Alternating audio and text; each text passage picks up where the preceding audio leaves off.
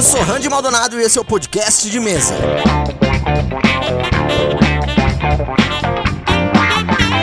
Seja para dar dicas, responder perguntas ou discutir sobre o mundo do RPG, eu estarei aqui toda terça-feira com conteúdo exclusivo para você. Você pode me mandar dúvidas, sugestões ou só conversar comigo mesmo através do e-mail contato.podcastdemesa@gmail.com. Acesse o www.padrim.com.br barra podcast de mesa para fazer parte do nosso grupo exclusivo de WhatsApp e ter um canal de comunicação mais fácil comigo também. A sua contribuição é muito importante para o crescimento do podcast. E compartilhe esse episódio com outra pessoa também para ajudar o podcast de mesa a crescer ainda mais. Mas então vamos direto para a main quest de hoje.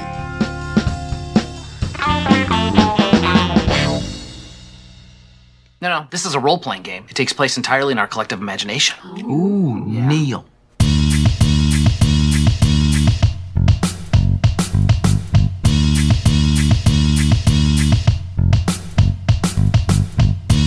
No episódio de hoje, antes de dar continuidade com as classes do livro básico, eu quero te dar uma dica para você ter umas ideias legais sobre magia em geral. O que, que é magia? Como é que ela funciona, né? Cada classe realiza a magia de uma forma diferente, então ela é uma coisa plural ou é a mesma coisa que é interpretada de maneira diferente por pessoas diferentes? How about a magic trick? I'm gonna make this pencil disappear. It's. It's gone.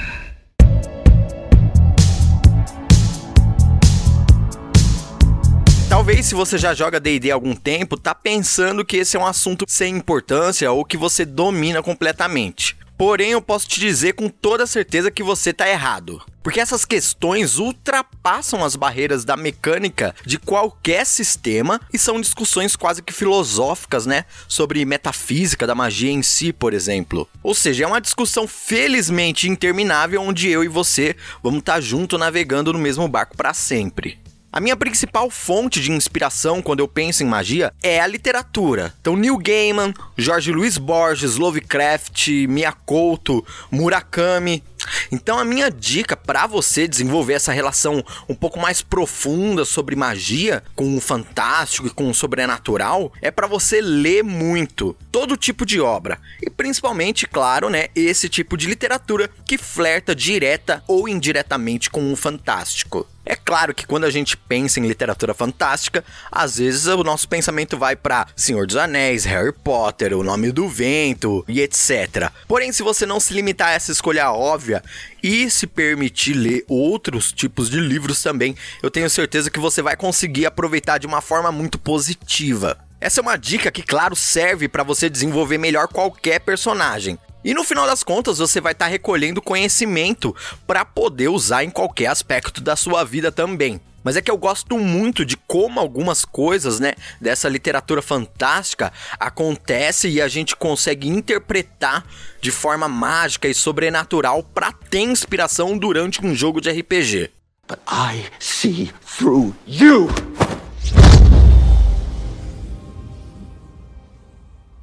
Teach me.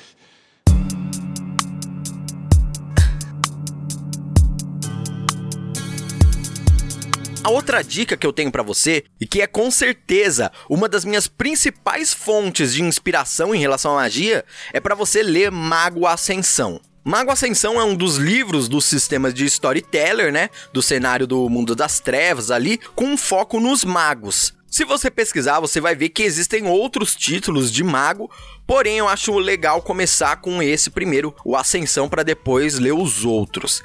O Mago Ascensão faz parte daquela tríade do storyteller, né? O Mago Ascensão, Vampira Máscara e Lobisomem, o Apocalipse. Acho que talvez você já conheça. O livro contém capítulos inteiros sobre conceitos de magia, seus paradigmas, filosofias, sobre a metafísica envolvida na ideia de algo ser mágico ou poder realizar magia, sobre como o mundo enxerga a magia e também as suas consequências. Então, na minha opinião, Mago Ascensão é uma leitura obrigatória para qualquer jogador de RPG que queira jogar com uma classe que utilize magia em qualquer sistema, porque o livro te dá muitas ideias legais e abre a sua mente para diversas possibilidades incríveis.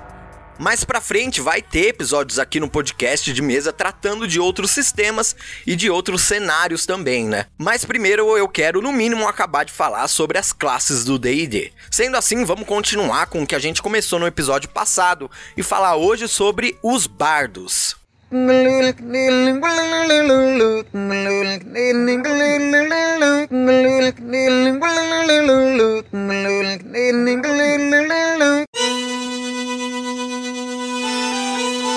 bardo padrão é aquele que, através do ato de contar e ouvir histórias, adquire conhecimento e utiliza da música como sua forma de canalização, né? Para alterar o fluxo da realidade e moldar ela ao seu favor ou a favor dos seus ideais. Durante um jogo de RPG, eu, como mestre, não gosto muito de obrigar nenhum dos meus personagens a interpretar de um certo modo ou de outro. Então eu não gosto de obrigar ninguém que tá jogando de bardo ficar fazendo rima ou cantando, por exemplo. Eu não acho isso interessante. É claro que se for feitio do jogador esse tipo de abordagem, com certeza vai ser muito legal ver ele se esforçando para tornar o jogo mais interessante através da sua interpretação. Porém, se você tá pensando em jogar com um bardo, mas não tem essa predisposição de levar um violão pra mesa do jogo e ficar fazendo paródia, então eu tenho uma boa dica para você. O que eu peço normalmente é que o jogador descreva o que ele tá tentando fazer, mas coloque algum tipo de esforço nisso. Eu sei que às vezes o mestre vai querer que você realmente converse com os PDMs, né? Porém, com certeza você vai achar um espaço aqui e ali para dizer alguma coisa mais ou menos assim. Bem, mestre, eu tô tentando fazer com que ele goste mais de mim, certo? Então eu me apresento de uma forma bem simpática, com um sorriso no rosto, cumprimento ele bem cordialmente e faço alguns elogios, jogo um pouco de conversa fora antes de perguntar se por um acaso ele viu por onde aquele humanoide encapuzado foi. Essa é uma boa abordagem que muitas vezes até economiza tempo de jogo que poderia ser gasto com coisas mais relevantes, né? E é importante que o mestre e o grupo consigam identificar quais momentos esse tipo de descrição é mais adequada. Na batalha final contra o terrível vilão que vem atormentando os personagens, talvez seja mais interessante que vocês interajam de forma mais precisa. Porém, só para pedir uma cerveja ali na estalagem, a não ser que o mestre queira introduzir alguma coisa junto com um PDM, acho que faz bastante sentido você seguir por esse caminho. Estou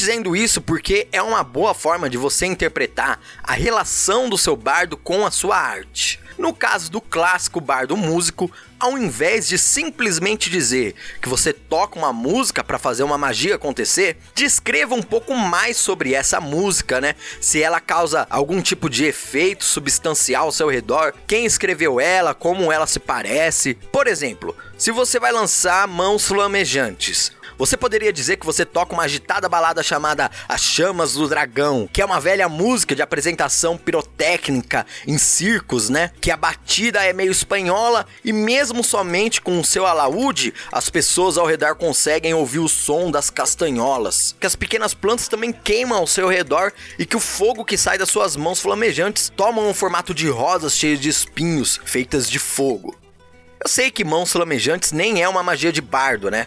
Mas eu quis ilustrar para você como é que você consegue, de uma forma legal, criar um efeito mágico mais interessante com uma simples descrição um pouquinho melhor trabalhada. Você não precisou, no caso, recitar nenhum verso, nem fazer nenhuma rima, nem cantarolar uma melodia durante o jogo, nada. O que também seria suficientemente interessante para tornar um pouco melhor a sua interpretação como bardo, é claro. Mas você fez uma boa descrição do que, que você estava fazendo e isso já é o suficiente. Se você tem um pouco de imaginação e está disposto a experimentar alguma coisa nova, eu recomendo para você tentar utilizar essa abordagem também. Que tal então agora a gente pensar junto em como conseguir inovar com os bardos? Are you a born entertainer, a karaoke master, or were you the class clown?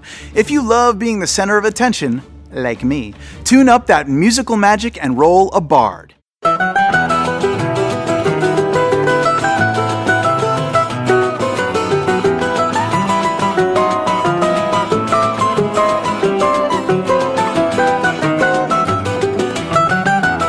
Classe do bardo é com certeza uma das mais versáteis e fáceis de moldar no D&D da quinta edição. Então, se a gente pensar mecanicamente, é possível também criar novos conceitos de personagens e histórias para serem interpretadas. O bardo clássico, ele tem uma carisma e uma destreza alta e foca em perícias sociais e em magias de manipulação e controle. Mas dá para inovar se a gente tentar focar suas melhores habilidades em outros atributos e interpretar o conceito do personagem a partir daí também.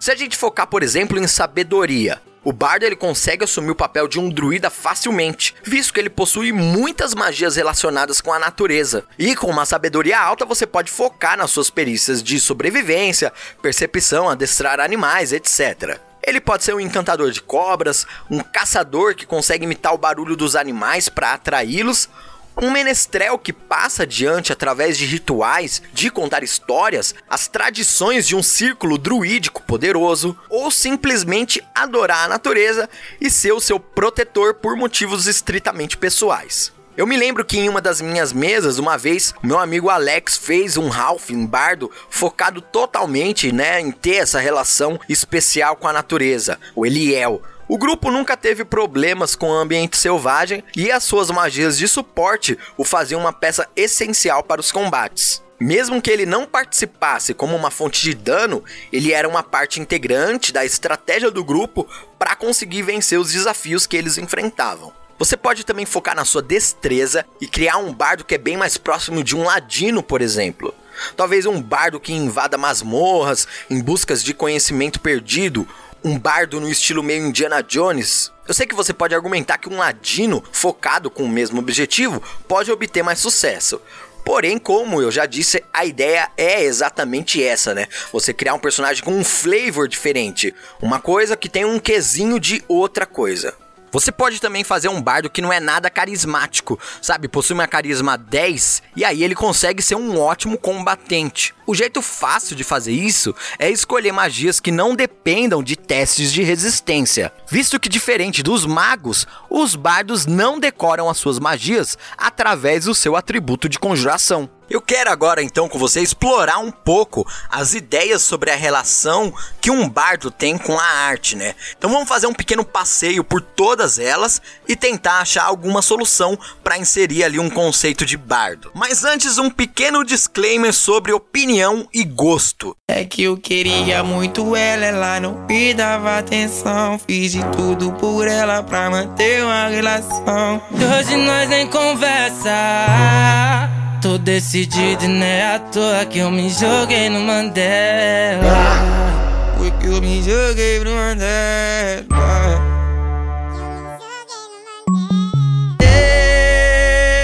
Toda a arte, no geral, conversa muito com o nosso sentimento, de forma subjetiva ou não. Algumas obras de arte, e aqui eu incluo qualquer tipo de manifestação artística, tentam nos levar por um certo caminho. Sabe, um filme põe aquela trilha sonora triste em um momento triste para você também ficar meio triste? Agora, uma pintura moderna que só utiliza cores preto e branco, por exemplo, mesmo que o pintor tenha um conceito por trás e uma ciência, né, que teoricamente leva a maioria das pessoas ou pessoas que têm o conhecimento por trás da técnica a pensar de uma certa forma, esse tipo de arte tende a ser um pouquinho mais subjetiva, né? O movimento do pincel, o que cada cor representa para cada pessoa, tá um pouco mais aberto à interpretação pessoal. Então, muitas vezes, o mais importante entre o consumidor de uma obra de arte e ela é realmente a sua relação própria, né? É uma coisa muito pessoal. Existem muitos artistas que defendem até que após finalizar um trabalho, ele passa a ser de outra pessoa, né? De quem o consome. O sentimento que você gera ao ter contato com ela, o sentimento que ela passa para você, pode ser muitas vezes até inexplicável por ser complexa ou não também, né? Pode ser uma coisa extremamente simples, como a frase mas eu gosto. Talvez eu tenha sido muito rebuscado aqui tentando expor o meu ponto de vista de forma correta. Então, de uma maneira bem direta, eu vou falar para você que arte é totalmente questão de gosto e você tem sim que respeitar plenamente o gosto de outras pessoas e você tem sim que respeitar a opinião de outras pessoas. Só que é essencial lembrar que gosto e opinião não podem ultrapassar algumas barreiras. Quando a sua, entre aspas, opinião ultrapassa, por exemplo, a barreira dos direitos humanos, então ela não é mais uma opinião, ela se tornou outra coisa. Dito isso, então vamos começar pela música, porque como eu já disse, essa é a opção mais óbvia, né? How do you account for the longevity of the Stones as a success? I think the Stones are very lucky. Yeah, you always need a lot of luck. They were in the right place at the right time. When we work, we work very hard. So, and I think so. You need all those things. You know, it's no good just being hardworking. There's a lot of people hardworking, but you've got to be hardworking on your game and be lucky.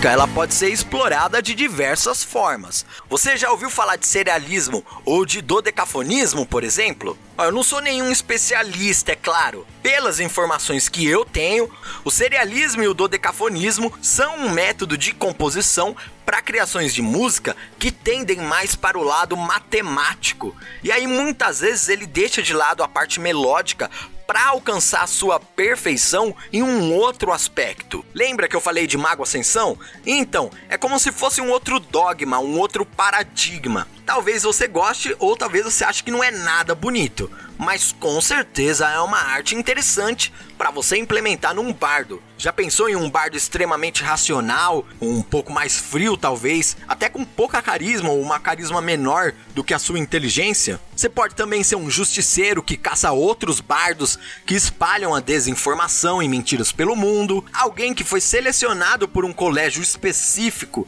para ser o seu campeão em um evento esportivo interplanar ou até um caçador de demônios que busca purificar os lendários 30 instrumentos sagrados que foram profanados por essas criaturas nefastas. Uma outra boa saída é sempre cair na galhofa. Eu sou mestre e eu tenho uma tendência de colocar muito humor nos meus jogos de DD. Eu adoro fazer referência da cultura pop e de coisas que acontecem no nosso dia a dia para deixar os jogos mais divertidos. Um arquétipo bem conhecido é o do bardo metaleiro, e também, claro, o do bardo pagodeiro dos anos 90, né? Se você curte rap ou hip hop, fazer um bardo que rima ou faz beats através da sua magia pode ser uma saída também interessante e você pode até abordar outras temáticas na mesa. Ou talvez você possa se inspirar no Quill do Guardiões da Galáxia e fazer um passinho do Beholder contra o vilão final. O seu bardo ele pode estar tá em busca dos maiores músicos de outros planos para derrotá-los em uma batalha musical, ou até ter perdido a alma para um demônio ou uma outra criatura em troca de talento, que nem naquela história da encruzilhada e tudo mais. Quem sabe ele não tá só tentando reencontrar um parente perdido e aí o seu plano é ficar tão famoso e ele mesmo vai vir atrás de você. E se o seu bardo não fosse nenhum músico, mas ao invés disso fosse um arquiteto ou um escultor? You'll exit into what I'm calling the Rebirth Tranquility Hallway. Here, you'll find a soothing oval chamber with a trained grief counselor. It's right here, past the New Beginnings fountain. Instead of a drab, dark prison cell, a nurturing womb, birthing you into a new life.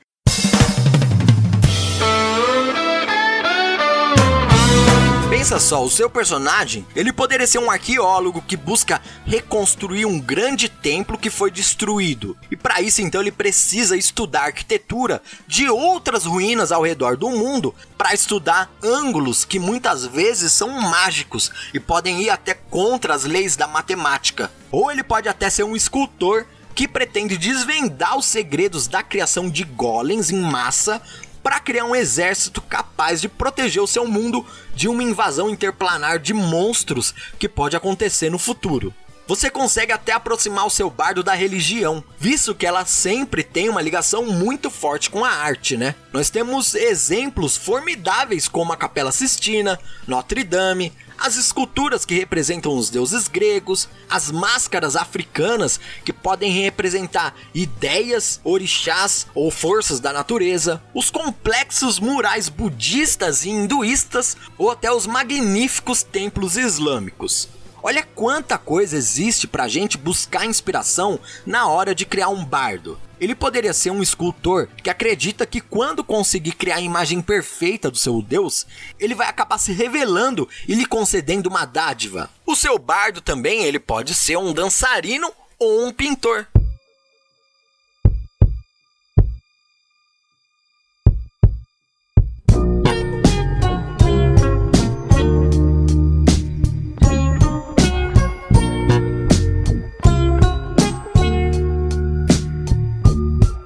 Os derviches são bem conhecidos nos mundos de fantasia por dançarem enquanto lutam. Acho que se você jogou o 3.5, você deve lembrar dessa classe de prestígio. Essa também é uma inspiração do mundo real. Se você der um Google aí, você vai poder conferir os verdadeiros rituais derviches. Um kati ou kati, ele pode ser visto também como um tipo de dança marcial. Se você não tá lembrado o que que é, é aquela apresentação de um artista marcial, acredito que normalmente de kung fu, que ele realiza fingindo que tá lutando contra vários adversários invisíveis ao mesmo tempo. Você já viu alguma coisa sobre dança moderna, hip hop moderno no YouTube? Assim como todas as artes, a dança sempre consegue quebrar as barreiras e se desenvolver em novas técnicas disruptivas e impressionantes. Eu vou falar que às vezes eu acho que tem magia ali, viu? Porque tem uns passos de dança que para mim são impossíveis. Mas o seu bardo também poderia ser um pintor, né? Ele poderia ser um pintor revolucionário que luta contra a tirania dos nobres e faz pichação para zombar do poder dos seus inimigos, para desafiá-los e também para inspirar os outros a fazerem o mesmo. Ele pode até realmente enxergar a beleza nos disformes códigos secretos que ele picha pelas ruas da cidade, que podem ser até no final das contas algum tipo de dialeto secreto com um significado mágico de proteção ou também ele pode ser um artista mais clássico que ganha dinheiro pintando autorretratos de grandes magos e feiticeiros. Pode também ser alguém que quer pintar grandes cenas épicas de batalhas contra monstros terríveis, e aí ele tá fazendo algum tipo de estudo anatômico de criaturas mágicas. Talvez ele queira criar uma escola de desenho e passar as informações de como representar essas criaturas corretamente. Isso pode até fazer com que ele flerte com a ideia de ordens medicinais ou zoológicas que buscam também entender o funcionamento anatômico desses seres. E por fim, o seu bardo ele pode também ser um escritor ou um ator. Abro a porta, fecho a porta e estou tão confuso. Perdido na fricção da vida. Não! Eu nunca li um dicionário na minha vida. Bem assustador. Mary, Mary, que horror, meu senhor. Não é? Ah, mas minha cabeça é bem grande, porque eu tenho juízo. Juízo! Juízo! Juízo! Juízo! Ju, ju, ju, ju, ju, ju, ju, ju, ju, ju, ju, juízo! Oh.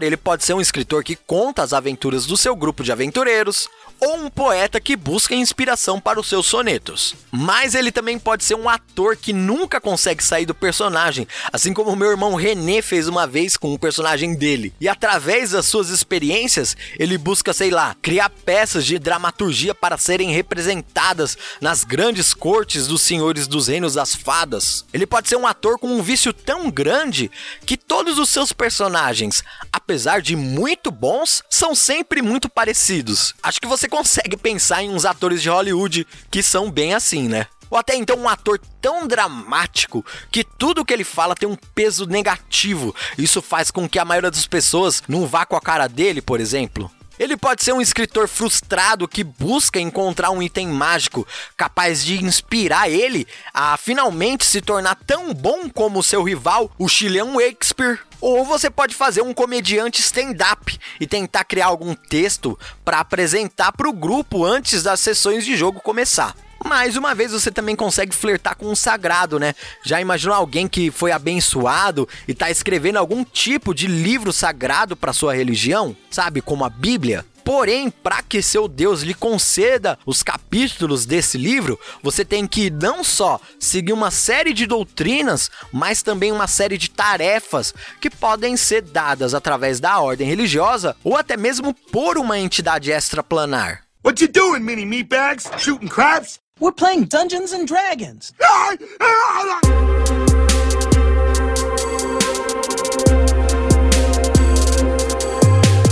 Bem, eu acho que já deu pra gente conseguir inspiração para bons bardos, músicos, escultores, arquitetos, pintores, escritores, dançarinos e até atores, né? Então, quando você for criar o seu próximo bardo, ouça de novo esse episódio e, lógico, pesquise outras culturas e todo tipo de arte para você conseguir criar algo legal que vai conseguir surpreender todo o seu grupo de RPG. Quem é o mestre? Quem é o mestre? Eu disse quem é o mestre! Existe um lugar onde você não procurou, e é lá, somente lá, que você vai encontrar o mestre.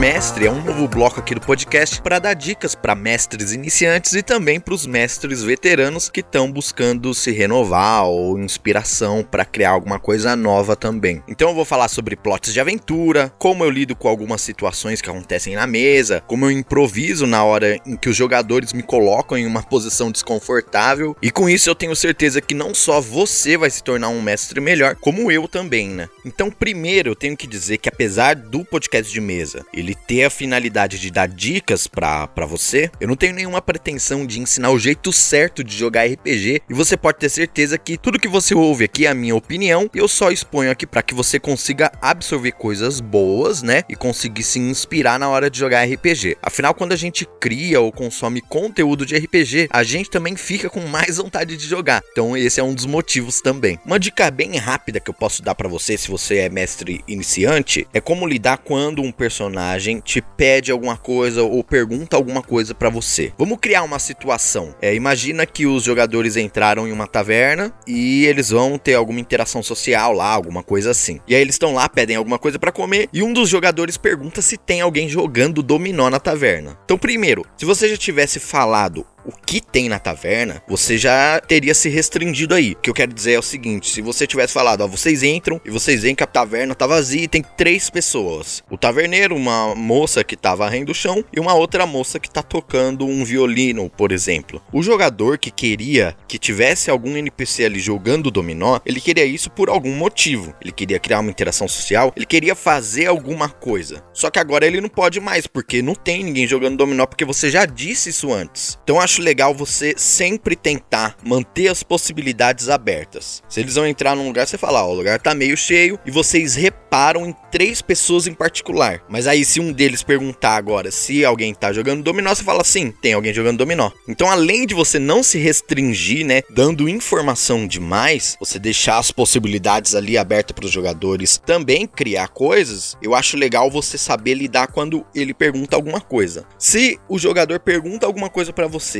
e essa coisa for possível, normalmente é legal que você ceda. Fala, sim, tem, sim, pode acontecer. Principalmente se for possível. Se for difícil, você pode chegar num acordo. E se for impossível, aí você fala simplesmente que não tem. Aí como assim chegar num acordo? É, é, meio que assim, sim, mas, sim e, não mas, não e, entendeu? Você você cria uma condição, alguma coisa. Por exemplo, tem alguém jogando dominó, mas tem uma fila muito grande. O jogador ainda pode ir lá, mas ele pode criar uma interação social ali na fila, talvez. Ou então tem uma galerinha jogando dominó, mas repara que a dupla são dois bárbaros de 2 metros de altura, cada um deles um machado de duas mãos ao lado da cadeira. Então olha só, você já tá incluindo alguma aventura ali, talvez. Essa é uma dica de improvisação bem legal, porque você vai usar o que o jogador tá te dando para criar situações. E aí se você continuar fazendo isso, você cria um ciclo e as aventuras às vezes, elas vão até se criando sozinhas. Ou você poderia falar no mesmo exemplo bobo que eu tô utilizando aqui do dominó. Não, não tem ninguém jogando dominó, mas você percebe que o taverneiro, ele tem uma vitrine vendendo jogos de dominó. Ou então, não, e você ainda percebe que tem uma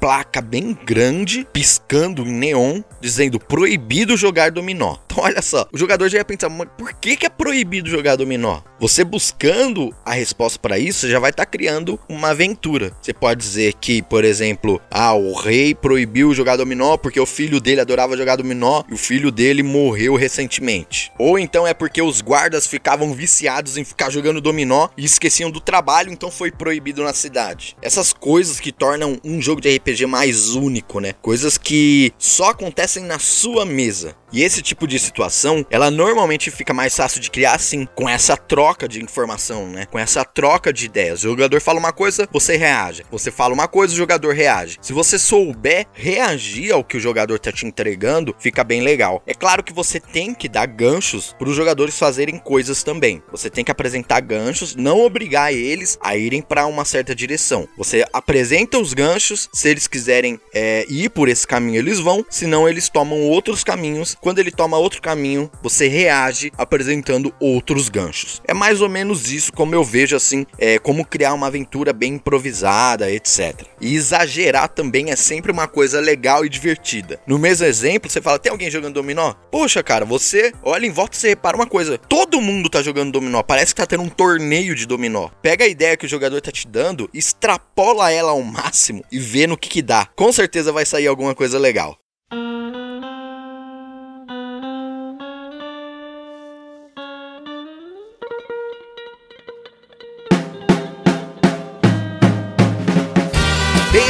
Final de mais um podcast de mesa. Eu queria lembrar para você fazer o seguinte: entrar nos seus grupos de RPG do Facebook, entrar nos seus grupos de RPG do Discord e compartilhar o podcast de mesa com outras pessoas, né? Indicar, fala, pessoal, dá uma olhada nesse podcast aqui sobre RPG, dá para se inspirar para criar coisas novas. Então compartilhe o podcast de mesa com outras pessoas. No momento isso é muito importante. E entre em contato comigo, fale comigo também, mande as suas ideias, o que você achou do episódio. Não precisa ser só desse episódio episódio. Pode falar sobre os episódios passados também. Eu tô planejando mais pra frente fazer alguns especiais de leituras de e-mails, etc. Então é muito importante que você me mande ideias, opiniões, histórias sobre os seus jogos, etc. Lembrando, é contato.podcastdemesa@gmail.com. Ah, e não esquece que tem o Padrim, né, para você apoiar esse projeto aqui, que é o padrim.com.br/podcast de mesa. Através dele você consegue ter um canal de comunicação muito mais fácil comigo, né? Eu posso até te ajudar se você estiver querendo tirar alguma dúvida sobre RPG. E eu tô criando até agora um grupo no Discord junto com um grupo de WhatsApp pra gente conseguir se comunicar ali, também jogar de vez em quando. Tô planejando algumas one shots, né, com os padrinhos e com alguns amigos meus também, que logo logo vai aparecer aqui no podcast. Mas é isso, boa rolagem de dados para você e até o próximo episódio com o próximo podcast de mesa.